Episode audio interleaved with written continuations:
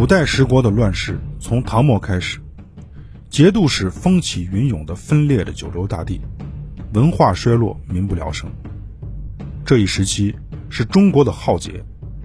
欢迎收听《五代乱世之中原崩解》。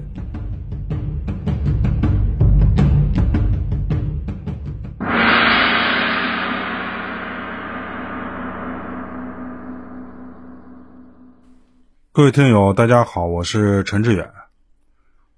在上一回呢，我们讲了南唐的朱元呀，收回了一些土地，柴荣呢承认了周行逢的地位，让他担任了湖南地区三镇的节度使。最后呢，我们又讲了一点关于湖南的历史文化渊源。到了九五六年的七月二十一号，后周王朝啊迎来了一次国丧。这个福皇后啊，就是福彦卿的女儿，史称宣仪皇后去世了。柴荣呢，后来又立了一个皇后，也是福家的。福彦卿的小女儿还嫁给了赵光义，就是赵匡胤的弟弟，被封为汝南郡夫人，后来也被封成了皇后。这福家跟赵家的关系非常好，这也是日后啊赵匡胤称帝重要的军事支持。咱们再说一说南唐啊。他们现在的老百姓啊，过的日子是极其的艰苦。南唐朝廷呢，丢失了国土，还给人家赔了不少钱。这国家欠的账啊，都得老百姓来买单。这垃圾皇帝不会因为打仗失败，少吃一块肉，少喝一顿酒。南唐朝廷强迫老百姓用米和布去买茶和盐，因为这个茶和盐啊是官方控制的，价格呢由他们来定。这朝廷需要钱了，盐和茶的价格就很高，这就是变相抢劫。当时还给定了个专业名称，叫“博征”，就是博士的博，征税的征。我们前面讲了，这个老百姓最怕的就是打仗。南唐朝廷呢，不但用专卖品呢去敲诈老百姓，他们还强行的征用民间的土地，把老百姓手里的地啊交给军队，让军队去种田。大家注意啊，这不是垦荒，不是开荒，他们是抢老百姓的地。在后周这边呢，这个军队是要去垦荒的，开发荒地，他们是不欺压老百姓的。这就是两者现在的区别。南唐的这个政策啊，在开战之前就是这样，到现在呢，更是变本加厉。所以有人说啊，这个李璟是一个很好的皇帝，那纯属都是胡说八道。他那词儿写的倒是挺好。剩下基本上一无是处。后来南唐的老百姓啊，看见后周的兵马来了，觉得啊可能是来了一群救世主，会帮助他们结束这苦难的生活，所以呢，他们当时一见后周军队啊，还给送肉送酒。可是后来啊，这个情况就发生变化了，后周大军攻城，久攻不下，缺粮了。当时后周的一些官兵呢，就去抢周围的老百姓。这一下把好的形象全给破坏了。后来这些农民啊，都成群结队的到山上去躲避冰灾。柴荣为了这件事儿，还专门下旨整顿军纪，并且呢，派人去跟农民道歉。可是啊，也没啥用。这些农民上了山之后啊，就组成了小队伍。这没有人保护我们，那么我们就只能自己保护自己了。武器就是农具改的，也没有什么好的铠甲。他们就用纸啊去做最便宜、最廉价的指甲。当时把这个民间武装呢叫白甲军，白色的白。这帮子白甲军呢，他们中间还有一些军事奇才，他们呀不断的下山去抢东西，去抢军队的物资。不管是南唐的、后周的，他们都抢。这些啊没一个好玩意儿。后周呢还派军队去剿匪、讨伐他们。到了山里头打丛林战啊，那是打不过这些人的。这个正规军呢就没打过几次胜仗，后来呢也就算了。白甲军当时主要针对的对象是后周，他们为南唐收复失地啊也出了一大把子力气。等柴荣回到了开封以后，原来被后周攻陷的一些城镇，这个南唐呢也慢慢都抢了回去。后周这边负责淮南地区的司令官是向逊，他当时担任的职务是淮南节度使。淮南这边的大部队呢，就驻扎在寿州北面的南紫金山，现在叫八公山。这个淮河呀，绕着八公山绕了半圈柴荣走了以后啊，这个寿州还有很多的后周兵马，但是不像以前那样子猛攻猛打，搞得那么激烈。现在呢，就是围，打一打小规模的遭遇战，没有什么大战爆发。这南唐的援军现在也进不了城，他们就在八公山上，和寿州城里啊举火为号，遥相呼应。在古代，这个火把它也能传递一些信息，就类似于现在的旗语、灯语。向逊啊，就跟柴荣建议说，放弃扬州，把部队啊都调回到寿春，集中兵力去攻打寿春。等攻下寿春以后啊，再想办法去攻打扬州。柴荣呢就同意了向逊的请求。现在要集中兵力，逐个击破，这战线拉得太长，消耗太大。当时扬州城啊是被后周占了一部分，向逊接着啊就从扬州退兵了。向逊走的时候呢是非常的规矩。他把公库的粮仓呢都上了锁，贴上了封条，造了个册，把钱财物资都交给当地的官员。他担心啊大军撤走会引发骚乱，他就让牙将在城里巡视，不让士兵拿走老百姓的一针一线。整个撤退秩序那是非常好。他们走了以后啊，扬州的老百姓很感动，对后周这支部队深表敬佩，甚至有些老百姓还把粮食都送给他们。一支部队的样貌风气，靠的就是带队将领。项逊他能够被柴荣委以重任，这是有原因的。项逊严格的执行柴荣的政策，不徇私，不给自己捞钱。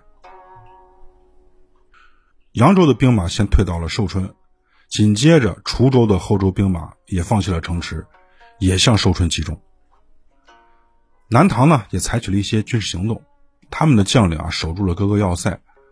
阻击正在转移的后周部队，但是呢，打了几场小仗之后就没打了。实际上这是个好机会，南唐可以趁机歼灭后周的有生力量，还能提升自己的士气。可是李景和多数大臣啊已经怯战了，整个国家那是一片萧然，皇帝都没斗志，这底下还打啥呀？宰相宋其丘啊，他就跟李景说：“如果是这样的话，这个两国之间的仇恨就会更深。”就让他们安然退去，这样敌人啊会感觉到我们的善意，这样战争呢就可以化解了。宋其丘啊，他就是一个昏庸懦弱的伪君子。后周的这些兵马撤退啊，并不是要回国，他们是要转移战争目标。如果他们是要回国，那放他们离开那是可以的，你退一步，我退一步，那共建和平。可是现在的情况就不是这样，人家并没有停战呀。宋其秋原来还说李德明是叛徒，这货啊才是个真正的叛徒。而最大的问题，皇帝他也是这样想的，那一点办法就没了。我们老百姓的家可能就几十平米，皇帝的家那就是一个国家呀。他现在连自己的家都不要。李景就下令让各个地方的守军呢不要主动攻击，就守在据点里，不要出去。所以人家后周的部队运行调度的很快。眼看着啊，这寿州的兵马一天一天的就集中起来了。这个时候啊，齐王李景达率领着五万大军，还驻扎在寿州东面的亳州，有两百多里。这李景达年龄小，他作为亲王啊，那就是个样子货。基本上所有的军令都是由陈觉下达的。李景达就是签个字盖个章，那是个工具人。而陈觉和宋其丘那是一模一样。当时他们的军队里有不少将领，空有一腔热血，他们也想报效国家，谁都不愿意看着别国的人在自己的土地上耀武扬威。可是没有人敢给陈觉提意见。像陈觉、宋其丘这种人啊，他们有一个共同的特质，用成语说叫色厉内荏。到了八月初，后周这边的殿前都指挥使、义成军节度使张永德。率领着部队呢，到下蔡驻防，去保护下蔡的浮桥。下蔡离寿州那是咫尺之遥，在寿州北面三十里的地方，淮河的北岸。南唐的将领林仁兆就率领着水陆两军增援寿春，于是啊，就打了起来。张永德呢，主动发起攻击，他要阻击这支去寿州增援的部队，而林仁兆的目标就是要摧毁下蔡的浮桥。他用船啊装满了干柴、火油，就冲向浮桥。只要是船靠近了浮桥，那顺风一吹就可以烧毁浮桥。就在这关键的时候啊，这风向突然变了。这个桥段啊，在我们这部书里出现了好几次，而且每一次都是扭转胜败、决定战局的。这老天爷就没打算帮南唐。林仁照这一次出击呢，无功而返。这次把张永德也吓了一跳，险些失手啊。随后呢，他赶紧就让工匠打造了一条非常长的铁链子，在距离浮桥几十步的地方呢，拦截河面。从此以后，南唐的舰船就没有办法再接近浮桥了。张永德的办法也多，他还给铁链子上拴上了木头桩子，就漂在水里。水一冲呀，这些木头飘来飘去，南唐的士兵水鬼啊也游不过来。过了一段时间呢，张永德又发来了奏报，说是在下蔡啊成功的击退了南唐的军队，他们这是第二次发动进攻了。张永德呢也有了充分的准备，他挑选训练了一批善于潜水的士兵。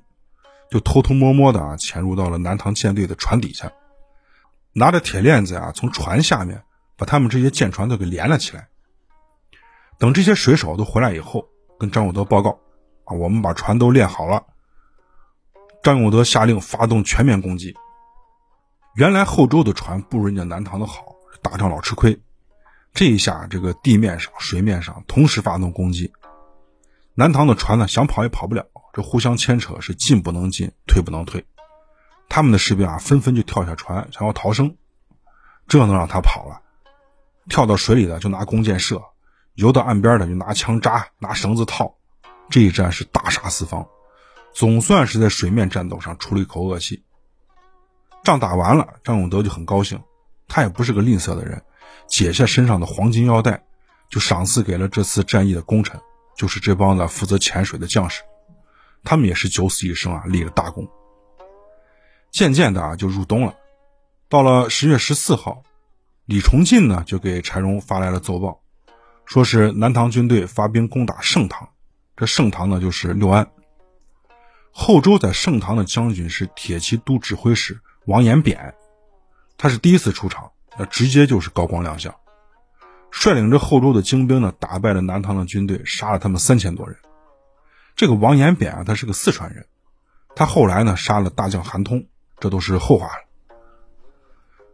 张永德和李崇进这两个人啊，他们还有点矛盾，这互相都看不上。但是呢，这两个人都是大将，这个矛盾啊必须得调和。张永德还给柴荣秘密写了信，说是李崇进想要叛乱，这柴荣当时就不相信。这两个人啊手里都有着重兵，朝廷里上上下下的人都感到很担忧。柴荣就嘱咐李崇进啊，让他先让一步。有一天呢，这个李崇进啊，就单人匹马就来到了张永德的大营。这时候呢，张永德正在请人吃饭喝酒，他也就坐下来喝了几口酒，然后呢，他就跟张永德说：“我们两个人啊，都是因为皇亲国戚的原因，才升到了这个地位，担任了将军。我们为什么还要彼此猜忌呢？”李崇进啊，是郭威的外甥，张永德呢，是郭威的女婿。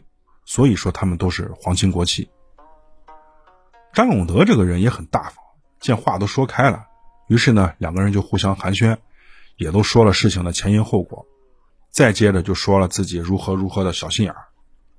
所以啊，有话都得好好说，往开着说，那事儿就好办。这两个人冰释前嫌，解决了朝廷的大问题，那柴荣自然是很高兴。张永德啊，他也不是空穴来风胡说。李景原来就给李崇进送过蜡丸密信，他想收买李崇进，可是呢，李崇进根本就没答应，把这些信呢都给扔了。再后来，李景再给他写信，他就直接把这些信件就送到朝廷。还有啊，这个王普最近也干了一件大事他和司天少监王楚讷重新编了一套历法，叫《显德钦天历》。原来中原的历法很混乱。有条元历、明玄历、万分历，其中明玄历就是王储讷给编写的。经过修编之后呢，就形成了新的显德钦天历。这周世宗啊是大为赞赏，并且亲自给写了序。这套历法呢用了九年，到了宋朝乾德二年（九六五年），新的应天历才取而代之了。王普啊，那是一个非常多才的人。他不光在政治上有见解，而且精通天文音律，是五代时期非常难得的人才。随后呢，柴荣就任命王普为户部侍郎，还兼任枢密副使。这个户部主管的就是财政。紧接着，柴荣就下一道命令，更改了过去交税的时间。这为什么要改呢？因为柴荣发现啊，自五代以来，征收粮食、布匹、绸缎都是着急忙慌的。粮食等不到庄稼成熟就去征粮，布匹和绸缎等不到织好啊就去问老百姓要，这就很不合理，引发民怨。柴荣深入的为老百姓着想，只要不合理的，咱们就改。以后呢，这个夏税是六月起征。